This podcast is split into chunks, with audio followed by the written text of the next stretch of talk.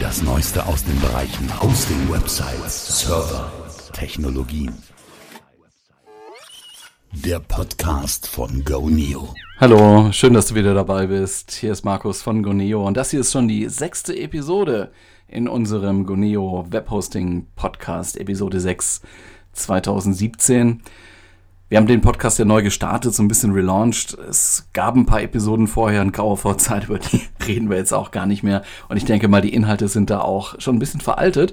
Das betrifft auch so ein bisschen unser heutiges Thema. Wir reden ja hier über Dinge, die den Webseitenbetreiber an sich interessieren. Sei es nun, dass es um die Planung einer neuen Zeit geht oder auch um das Aufmotzen, Weiterentwickeln von bestehenden Seiten. Beides wollen wir bedienen. Und äh, heute wollen wir mal auf ein paar Dinge zu sprechen kommen, die dich vielleicht als Webseitenbetreiber daran hindern, erfolgreicher zu sein, als du es bist. Das ist jetzt provokant formuliert und das ist auch negativ formuliert. Okay, es geht aber doch, wenn man ehrlich ist, immer darum, dass man mehr Besucher auf der Webseite hat, man möchte mehr Klicks auf irgendwelche Banner oder andere Monetarisierungselemente, man möchte mehr Newsletter-Abos, mehr Leads und so, ne? Darum geht's doch. Das ist doch eigentlich das, was viele von uns, vielleicht sogar die meisten als Erfolg für die Webseite definieren und äh, klar kommt es darauf an, was, was du jetzt persönlich als Erfolg für deine Webseite siehst. Dass du etwas definierst, ist hoffentlich so, darüber haben wir auch schon in, in Ansätzen gesprochen in einer der ersten Folgen des Relaunchen Podcasts. Vielleicht willst du noch mal ein bisschen zurückhören, aber ansonsten wird es auch jetzt mit dem klar, was ich äh, heute dazu noch sagen wollte um das nochmal zu rekapitulieren, wir haben ja gesagt, dass man mit einer Webseite oft einfach halt potenzielle Kunden ansprechen möchte oder ein interessiertes Publikum informieren möchte.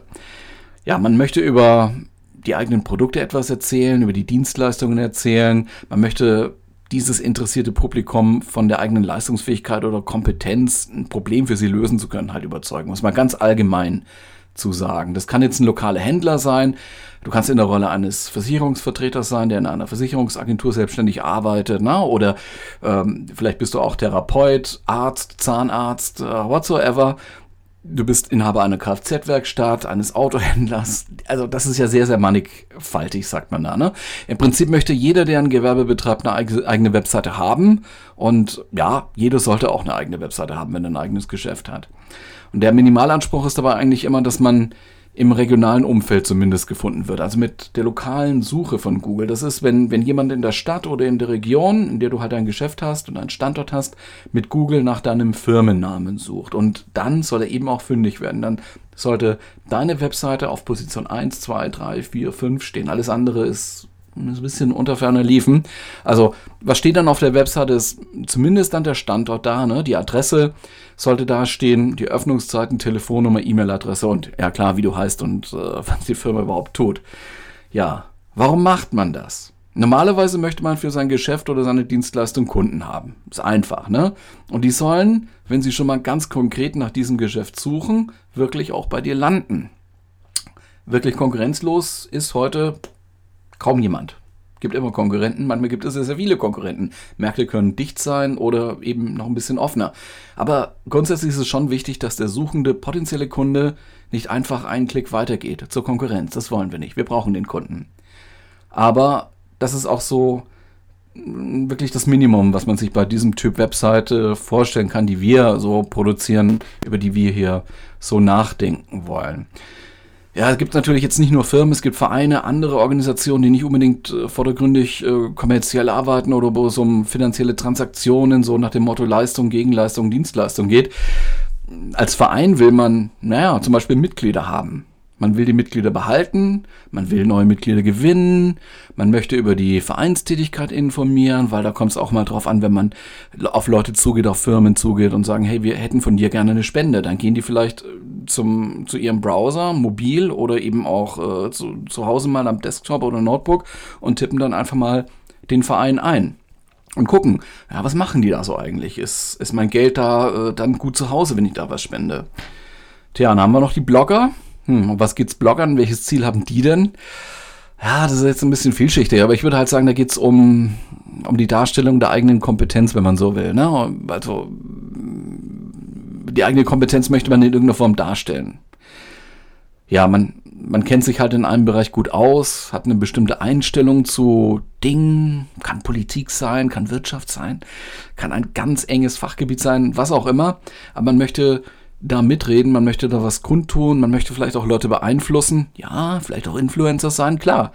Man möchte die Leute in ihrer Meinung beeinflussen. Was gibt es sonst noch an Website-Typen? Gut, Shops. Ich glaube, das muss man nennen, aber das ist relativ selbsterklärend. Hier ist halt das Ziel, klar, man möchte Online-Produkte vertreiben. Und dann gibt es halt so Formen wie Communities, Foren und dergleichen. Um was geht's da? Kommunikation. Der Austausch wichtig, ne? Hier geht's auch darum, vielleicht Wissen zu generieren. Der eine sagt was zum anderen, entwickeln sich Diskussionen und man ist hinterher schlauer als vor der Diskussion. Das wäre so der Idealzustand. Dieses Wissen wird da gespeichert und es wird dargestellt für andere, für neue User. So eine Website als Kunstform, ich sag mal, völlig frei von einem irgendwie geartete, gearteten Interesse. Das, das sieht man eigentlich sehr, sehr selten. Mir fällt jetzt auch gar nichts ein, so als Beispiel, was ich da nennen könnte. Klar, es gibt sicher viele nicht kommerzielle Projekte, so Initiativen. Da geht's aber dann vielleicht eher wie bei den Vereinen darum, so Verständnis für die eigenen Belange zu erzeugen, indem man informiert, Informationen anbietet und versucht, Mitstreiter zu finden. Also es ist doch dann wieder ein bisschen vergleichbar. Aber wir gehen hier jetzt grundsätzlich davon aus, dass eigentlich jede Seite da draußen im großen, weiten Cyberspace ein Ziel hat. Ja, und äh, ich gehe davon aus, es gibt oder es gab zumindest mal eine Motivation, diese Webseite halt jetzt herzustellen und zu betreiben. Und jetzt nur so aus eigener Erfahrung heraus gesagt, ähm, so mit Blick auf die Dinge, ich sag mal so, je länger eine Webseite existiert, desto umfangreicher ist sie, desto gewachsener ist sie, desto unklarer ist sie aber auch in der Positionierung. Man hat damals halt irgendwann mal angefangen, so eine Website aufzubauen aus, aus, aus Gründen. Und es sind immer neue Unterseiten, neue Aspekte dazugekommen, so dass zum Stand heute eigentlich nicht mehr so richtig klar ist, was das Unternehmen oder die Organisation mit der Webseite so eigentlich primär erreichen wollte und was sich da jemand dabei gedacht hat, der die Webseite aufgesetzt hat. Der ist vielleicht auch gar nicht mehr da, hat das Unternehmen schon lange verlassen und der Nachfolger hat sich so ein bisschen eher verwaltend betätigt und das aber nicht wirklich weiterentwickelt und jetzt stellt man halt fest, okay, so können wir es auch nicht lassen. Die Konkurrenz läuft uns davon. Was tun wir jetzt? Ja, und meiner Meinung nach steigt mit dem Alter der Webseite auch die Gefahr, dass sich da überhaupt gar keiner mehr drum kümmert. Und nur im Notfall nochmal jemand verdonnert wird, so äh, änder mal da die Telefonnummer oder die Öffnungszeiten oder sowas und dann wird die Seite mal wieder angefasst. So, und ich glaube, das ist schon recht naheliegend, dass solche Seiten nicht zu den Seiten gehören, die ganz, ganz oben und ganz, ganz prominent auf den Suchergebnisseiten von Google auftauchen werden. Ja, ich habe viele Seiten gesehen, die mit unglaublichem Engagement gestartet worden sind. Da hat der Betreiber dann halt nach einiger Zeit das Interesse dran verloren. Vielleicht weil er gesehen hat, hey, es lohnt sich nicht, ich muss da richtig, richtig Arbeit reinstecken. Und ich habe schon so viel Arbeit reingesteckt. Und dann, dann hat ihn niemand auf die Seite angesprochen, kein Kunde, kein Kollege, kein Freund. Und äh, wenn du dich jetzt auch vielleicht so ein bisschen wiedererkennst in dieser Situation, vielleicht hast du auch schon mal Aktionen drauf gemacht, Ankündigungen, äh, exklusiv darauf, publiziert die tollsten Sachen und dann dir die Besucherstatistik angesehen. Und es tat sich einfach nichts. Ja, und du hast vielleicht gedacht, okay, dann kann ich es eigentlich auch sein lassen. Und dann ist das so unterbewusst aus dem Aufmerksamkeitskegel halt äh, rausgeraten und die, die Seite lebt da halt oder lebt eher schlechter so vor sich hin. Ja, und dann gibt es auch mal Updates von Zeit zu Zeit, äh, die machen auch noch Arbeit. Äh, hinterher geht's dann nicht mehr, das ist immer so die Angst vor einem Update, klar. Das, das sind Dinge, die sehen wir auch als Hoster. Das kann sogar problematisch werden, nämlich dann, wenn dann zu viele alte CMS-Versionen da draußen sind. Und die werden dann angegriffen durch irgendwelche welche Attacken, die ganz zentral gezielt auf solche bekannt gewordenen Lücken alter CMS-Versionen da ähm, gesteuert werden. Das haben wir alles auch schon erlebt. Das ist dann so ein bisschen auch das Problem für alle, denn wenn, wenn nämlich die Angriffe zu oft und gleichzeitig passieren und die angegriffenen Seiten dann noch auf einem System, auf einem Server liegen, dann werden alle Seiten auf diesem Server langsamer. Und nicht nur die, die jetzt gerade nicht gepatcht sind oder die, die nicht äh, erneuert und abgedatet sind. Also da leiden eben dann auch die Leute, die sich um die Updates kümmern. Ja, das ist so, äh, dieser Bereich des Webhostings, Shared Hosting heißt das. Äh, das sind so die, ja, die, die günstigen Webhosting-Pakete, die äh, viele unserer Kunden immer einfach auch nutzen. Äh, das kann so günstig sein, weil viele Leute die teure Server-Hardware sich teilen. Und ähm, ja, dann geht es halt darum, dass verhindert wird, dass ganz wenige Leute zu viel Leistung für sich beanspruchen oder beansprucht bekomme, ne, durch Angriffe oder so, was zum Beispiel bei einem solchen Angriff von außen dann der Fall ist. Wenn da zu viel Last auf einige wenige Seiten geschickt wird, dann äh, ist die ganze Server-Performance da nicht mehr so richtig optimal. Und ja, das äh, ist auch wirklich praxisrelevant. Äh, wobei, klar, Updates machen Arbeit, versteht man, kosten vielleicht auch Geld, wenn du das nicht selber machen kannst und jemanden beauftragen möchtest. Aber die, die schöne Seite bei dieser Geschichte ist, die Anwendungen, die man da heute so betreibt, Joomla, WordPress, äh, die sind heute wirklich ein Stück weiter und die aktualisieren sich zumindest zum Teil selbst. Also auch WordPress zum Beispiel hat sich dem angenommen, hat gesagt, okay, wir wollen uns darum kümmern, dass die Leute die aktuellen Versionen auf ihren Servern haben. Aber funktioniert halt nicht immer so reibungslos und äh, ohne weiteres Zutun. Ja, Gibt es ja viele weitere Komponenten, die man da am Start haben kann, so Plugins, ne? bei, bei WordPress Erweiterungen die kann das Haupt, Hauptprogramm halt nicht updaten. Da muss man dann selber ran. Aber das ist eigentlich so nebenbei gesagt. Zurück zu der Frage, was kann man tun, wenn die Website so vor sich hintümpelt und nichts passiert? Das ist jetzt mal so unsere Ausgangssituation, der wir uns heute mal hier stellen wollen in diesem Podcast. Und äh, einen gewichtigen Grund würde ich benennen mit, habe ich eigentlich schon so ein bisschen gesagt, die Seite ist nicht aktuell. Lange nicht mehr verändert worden, nicht mehr angepasst worden, sei es jetzt technisch oder inhaltlich. Und das sind dann die typischen Zombie-Sites, die daraus entstehen. Der Begriff passt jetzt auch gut. Zombie-Site bei der Jahreszeit, ne? Bald ist Halloween. Also, was kann man sagen? Versuche die Seiten aktuell zu halten, immer mal abzudaten. Das ist jetzt nun die Frage, was ist denn immer mal? Knapp gesagt, kommt drauf an. Bei einem Blog würde ich mal sagen, täglich. Mach täglich neue Geschichte rein. Mindestens täglich ja, kann man natürlich sehr weit treiben. Nicht jeder hat die Zeit dazu. Das, das können alles keine absoluten ähm, Vorschläge oder Forderungen sein. Das sagt ihm geht's gar nicht. Aber ideal wäre schon, wenn du in einem Blog sehr oft pro Woche was veröffentlichen würdest. Bei einem Shop ist das sowieso klar. Da gibt neue Produkte, Produkte gehen raus. Und so bei einer typischen Info-Seite, jetzt mal so als Modell Zahnarztpraxis oder so, ich würde sagen, wöchentlich, zweiwöchentliche Aktualisierung, wenn da irgendwas passieren soll. Muss man ausprobieren. Das äh, kann man nur aus der Praxis heraus dann erfahren. Das, das kann regional sehr unterschiedlich sein und das hängt natürlich mit der Typologie der Webseite an sich zusammen, ist klar. Es ist halt auch dann die große Frage, woher kommt denn der Inhalt? Das, da betreten wir jetzt einen Bereich Kreativität oder zumindest so den, den planerischen, systematischen Ansatz, ja. Da müssen wir aber eine neue Folge draus machen. Das machen wir dann nächste Woche. Wo kriege ich Inhalte her? Wie komme ich auf Ideen für neue Inhalte? Was kann ich da eigentlich tun? Das können wir heute in dieser Folge, die ja jetzt auch so 20 Minuten nicht jetzt überschreiten soll, können wir dann einfach mal hier nicht machen, sondern müssen es ein bisschen auslagern. Aber wir haben damit auch ein Thema für die nächste Woche. So mal ganz knapp gesagt, vielleicht hast du neue Bilder, die du online stellen könntest. Vielleicht hast du neue Textideen. Vielleicht können auch mal alte und überholte Inhalte runter die müssen da nicht für alle Ewigkeiten stehen. Das muss kein, kein Archiv oder sowas werden. Das ist, wenn du, wenn du sagst, die Webseite soll mir eigentlich Kunden bringen, dann willst du die Kunden jetzt haben und nicht in der Vergangenheit. Du willst vielleicht in Zukunft haben, ja, aber die in der Vergangenheit hast du ja schon sozusagen bedient. Das äh, kann dann auch mal weg, was damals stand. Ne? Man muss halt die Webseite immer mal wieder durchgehen, die Inhalte überprüfen, sind sie relevant für meine Zielgruppe? Heute noch. Muss ich was anderes dastehen haben? Und äh, sicher kann man da auch verschiedene Sachen mal ausprobieren. Man muss die Webseite ja nicht ständig neu starten sozusagen. Man muss nicht alles ständig neu machen, aber man sollte die Webseite doch kontinuierlich weiterentwickeln und versuchen sie zu pflegen. Ist durchaus auch für Suchmaschinen wichtig übrigens.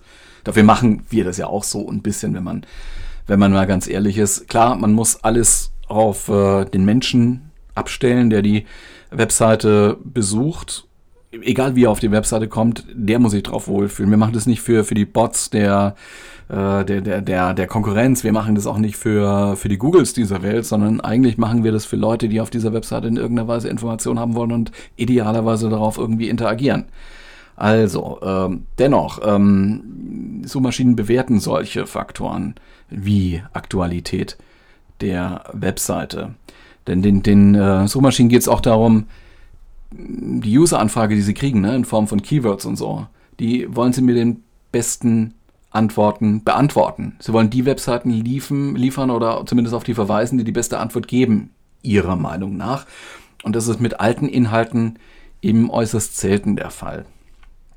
So, also, Grund Nummer eins für wenig Erfolg, besuchermäßig, sind unaktuelle Inhalte. Das bringt uns auch gleich zum zweiten Punkt, der sehr eng mit dem ersten zusammenhängt, aber den ich dennoch abgrenzen würde. Denn es geht hier um die Inhalte an sich und meist ist einfach kein Inhalt da. Das sieht man auch einfach sehr oft. Da wurde mal eine Webseite gemacht und da wurde ein Bild drauf, so, so fünf Zeilen Text und so, das war's dann, wurde nie weiterentwickelt. Da ist einfach zu wenig Inhalt da, da ist zu wenig Aussage, da ist noch nicht mal die Aussage in irgendeiner Weise gefasst. Da ist nichts, was jemanden interessieren könnte. Warum sollte jemand auf diese Webseite kommen? Das passiert nicht. Um es klar zu sagen, man darf auf keinerlei Gütmütigkeit seitens der User hoffen. Die wollen ihre Frage, die sie mit der Suchmaschine stellen, beantwortet haben. Oder sie, sie folgen vielleicht mal einem Link, weil sie da was erwarten würden. Aber den Link gibt's halt auch nur, wenn auf dieser Zielseite, die du dann hast, äh, irgendwas draufsteht, was, auf, auf das man überhaupt verlinken kann. Es gibt so viele Angebote im www, da kommt es auf eine einzelne Seite und auch auf deine Seite überhaupt nicht an.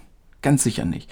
Wenn du Besucher aus der Suchmaschine haben willst, dann bleibt nichts weiter übrig als originelle Inhalte, also im Sinne von einzigartige und unique Inhalte, sagt man auch anzubieten.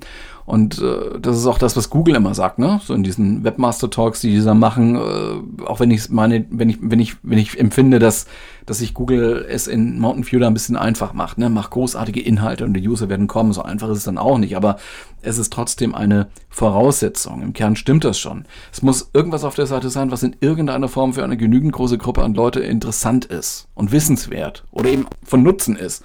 Dann wird Google das finden, dann landen die User auch auf deiner Seite wenn sie eben nach dieser Information suchen. Also, schaffe Inhalte, schreib mehr, mach mehr Bilder, grenz dein Thema ein. Also erstmal, wenn da zu wenig steht, mach mehr. Und wenn nun die Frage auftaucht, wo soll ich denn den Fokus haben? Auf dem Inhalt eher oder auf dem Aussehen der Seite? Dann würde ich mit dem, was ich so erfahren habe über die Zeit, würde ich sagen, auf den Inhalt. Mit so 80 zu 20 Prozent, also Inhalt, Design, Inhalt, Aussehen. Äh, vielleicht auch 70, 30, da, da kommt es jetzt nicht drauf an, aber Schwerpunkt ist Inhalt. Da gibt es auch Studien drüber, wobei man sagen muss, äh, so absolut und immer gilt es halt nicht überall. Ja? Es gibt auch andere Meinungen. Ich bin da bei der Recherche zu diesem Thema äh, über einen Beitrag von Björn Tantau gekommen. Er schreibt in, in diesem Beitrag über so acht Faktoren, also im negativen Sinne, acht Dinge, acht, nee, neun Dinge, die eine Website zu einer schlechten Website machen. Und als Nummer eins nennt er Oldschool Webdesign aus den 90ern es geht jetzt aus, den, äh, aus dem Text jetzt nicht hervor, ob oben das das Wichtigste und unten das, das, das äh, am wenigsten Wichtige steht, aber jedenfalls ist da als erstes, äh, als, als Killerfaktor Oldschool Webdesign genannt und, und nicht so der Inhalt. Ich verlinke den Beitrag dann auch in den, in den Show Notes hier zu diesem Podcast. Äh, wenn jemand äh, den Björn Tantau nicht kennt, ich würde sagen, ist ein recht bekannter Online-Marketer, ähm, ist auf und mit Facebook sehr aktiv, hat übrigens auch einen eigenen Podcast, kann man gut hören weil gut produziert und lehrreich. Ja, wo wir gerade über Podcasts reden, ja, ich habe den ja auch im Goneo Blog schon erwähnt, den Podcast von Marco Young. Der ist da auch zu empfehlen. Und gerade hier für die Gruppe von, von Webseitenbetreibern, äh, die nicht nur mit SEO zu tun haben, aber eben auch, weil sie schauen müssen, dass die Seite technisch und inhaltlich läuft, aber eben auch erfolgsmäßig, um die Ziele zu erreichen. Der Podcast von dem Marco Young heißt Wayne, geschrieben wie John Wayne. Wayne, der Begriff steht für Wayne interessiert es, glaube ich. Kann mich täuschen, aber ich, ich meine das so aufgeschnappt zu haben beim Hören. Ähm, verlinke ich auch in den Show Notes. Und dazu nochmal ein kleiner Exkurs, was Podcasts angeht. Es gibt da noch einen Podcast, der heißt Online Radar Termfrequenz. Der hat irgendwie zwei Namen. Ähm, den machen zwei andere SEOs und die haben den Marco Young als Gast in der letzten Episode dabei gehabt und die reden da über holistische Landing Pages und da haben wir uns im Goneo-Blog ja auch schon mal geäußert dazu in einem, in, in einem äh, Beitrag über holistische Land Landing Pages. Was ist das überhaupt? Wollten das ein bisschen äh, entmystifizieren. Ähm, es wird sich lohnen, das Konzept mal anzusehen sage ich jetzt mal so, holistisch, holistische Landingpages, gerade bei Websites, die über, über die Jahre so gewachsen sind. Und da können so extra Landingpages, die sich jetzt wirklich nur auf einen sehr, sehr isolierten Aspekt beziehen oder sogar nur für ein Keyword in Google gemacht sind, wirklich etwas bewirken, sollte man sich mal angucken. Äh, das ist in diesem Online-Radar Termfrequenz äh, dann nochmal thematisiert. Das ist so eine Art Streitgespräch. Ist äh, ja unterhaltsam, trifft es nicht ganz, aber ist interessant zu hören. Hörst du mal an. Auch das würde ich dann gerade noch in den Shownotes verlinken. Ja, ansonsten kommt äh, dazu noch ein kleines Update im Guneo-Blog, weil unsere Freunde von Template Monster haben da auch noch was zu One-Pagern geschrieben. Und von den Kollegen von Unbounce habe ich heute ein Webinar gesehen. Irgendwie ist das Thema gerade offensichtlich sehr aktuell. So, kurzer Cut hier. Wir wollten jetzt nicht über Podcasts reden und über Landingpages, sondern eigentlich über dümpelnde Webseiten. Und äh, was kann man da machen, um diese Zombie-Sites wieder zum Leben zu erwecken? Das geht übrigens. Ja, also zwei weitere Punkte. Verwirrende Navigation und oberflächliche Texte. Und schlechten Schreibstil. Das, das nennt der Björn Tantau da auch. Da würde ich auch dazu sagen, ja, oberflächliche Texte, Schreibstil würde ich jetzt mal in die Richtung Inhalte, über die ich ja schon gesprochen habe, stecken. Über ähm, Navigation, so Informationsarchitektur haben wir noch nicht gesprochen und äh, sicher würde das heute jetzt auch schon zu weit führen. Ich sehe auch schon gerade, wir haben die 20-Minuten-Grenze schon überschritten. Da wollen wir schnell noch hier durchgehen. Aber das Thema äh, behalten wir uns mal im Hinterkopf. Informationsarchitektur. Ja, was nennt er noch? Schreib- und Grammatikfehler? Ja, sind natürlich auch nicht gut. Ja, das ist so ein bisschen eigene Asche aufs Haupt. Ich muss auch sagen, dass, dass das Problem habe ich auch. Also mir geht's in, in dieser Situation eben auch so, ich muss auch recht viele Inhalte, so Texte und so in kurzer Zeit erstellen. Und mein Problem ist, und es geht vielen Leuten einfach so, äh, ich sehe meine eigenen Fehler im Text da nicht mehr. Also das, das geht von Kommas äh, los und geht dann natürlich über Buchstabendreher und, und total verhunzte Worte oder so. Ähm, man möchte ja auch so schnell und eher ein bisschen auf Menge produzieren, ja. Ähm, Gerade dann, wenn man so eine Art One-Man-Show ist, klar. Und man sieht seine Fehler dann nicht. Das ist ein weit verbreiteter psychologischer Effekt. Äh, übrigens auch thematisiert bei so einem WordPress-Camp, habe ich gesehen, bei dem in Paris müsste das gewesen sein. Also, solche Fehler äh, sollten nicht drin sein. Völlig klar, die müssen raus muss halt wirklich Korrektur lesen, nochmal lesen, nochmal lesen und äh, gucken, wie man mit der Zeit halt klarkommt. Manche empfehlen auch diese Lesesituation beim Korrekturlesen zu ändern. Das heißt, äh, ein anderes Gerät nehmen, einen anderen Raum, einen anderen Bildschirm oder eine andere Schrift einzustellen. Das kann man alles und sollte man alles machen. Ja, und da war dann noch ein Punkt. Ähm, fehlende Standards und schlechte Usability also das, das steht da so zusammen. Ich würde es jetzt nicht in einen Topf werfen. Das sind schon, würde ich sagen, zwei Punkte, die man beachten muss. Also man muss standardkonform die, die Webseiten aufsetzen. Man muss auf Usability achten. Großes, weites Feld auch, klar. Ähm, und dann war noch ein Punkt, miese Ladezeiten. Das ist noch, noch ein Punkt, den der Björn Tantau da nennt. Äh, ja, stimmt, ist ein wesentlicher Punkt wir können den jetzt auch nur schnell abhandeln, weil das ist etwas, was man nicht so mit äh, zwei, drei Codeänderungen halt äh, be bewirken kann, die Ladezeiten zu verbessern, weil das hat viel mit dem CMS zu tun, das man da verwendet. Womit wir wieder bei WordPress sind. WordPress ist toll, einfach, aber es ist nicht wirklich das schnellste CMS. Und so im direkten Vergleich, sage ich mal, so, so auf so einem kleinen Webhosting-Paket, ich glaube, da kriegt man sogar mit Typo 3 schnellere Seiten hin weil die Art und Weise, wie die Seiten generiert werden, technisch ganz anders angelegt ist. Aber Typo 3 stellt eben ganz andere Anforderungen an das Skillset der Webdesigner, um deine Webseite rauszubringen. Das ist viel, viel komplexer. Da kann man jetzt mit Caching arbeiten, um die Ladezeiten zu verringern, wobei Caching auch so seine Tücken hat. Die einfachste Methode wäre da, wenn es schnell gehen muss, einen schnelleren Server einzusetzen oder überhaupt einen eigenen dedizierten Server, sagt man da auch, statt eines Webhosting-Pakets. Aber ist halt auch eine Kostenfrage. Wir haben bei Goneo virtuelle dedizierte Server im Angebot, sind einfach zu bedienen, sind gemanagt. Man hat so mit Betriebssystem und sowas hat man da keine, keine Arbeit und wirklich auch keinen Stress. Ähm, schau euch mal nach unter www.goneo.de. Server heißt der Reiter oben. Wie gesagt, der Preisrahmen ist da ein anderer. Da geht so ab 21 Euro im Monat los ja, lohnt sich für Shops und für Sites, mit denen man halt Geld ganz direkt verdienen will, mit denen man auch Leads einsammeln will. Da sollte man ein paar Euro mehr ausgeben, aber vielleicht muss man diese Erfahrung auch machen, um zu sehen, dass es da einfach eben Unterschiede gibt. Es gibt Tonnen an Studien zur äh, Ladezeit und Interaktion der User auf der Webseite. Ne? So gerade so Bestellungen, da kann man das sehr gut messen. Ähm, knapp gesagt, je schneller die Webseite, desto besser. Dazu taucht immer wieder die Frage auf, lohnt sich denn auf ein größeres Hosting-Paket umzusteigen? Hier ist die Antwort ja. Die Erklärung dahinter, bei den größeren Paketen ist die, die Kundendichte geringer.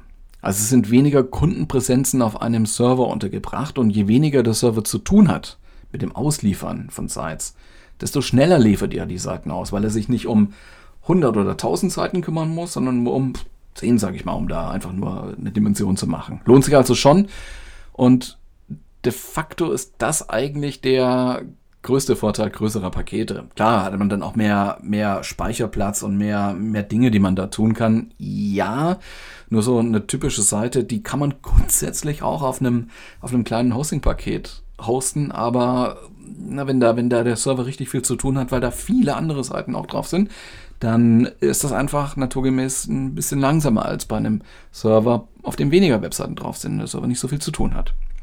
Ja, machen wir noch ein kurzes Fazit.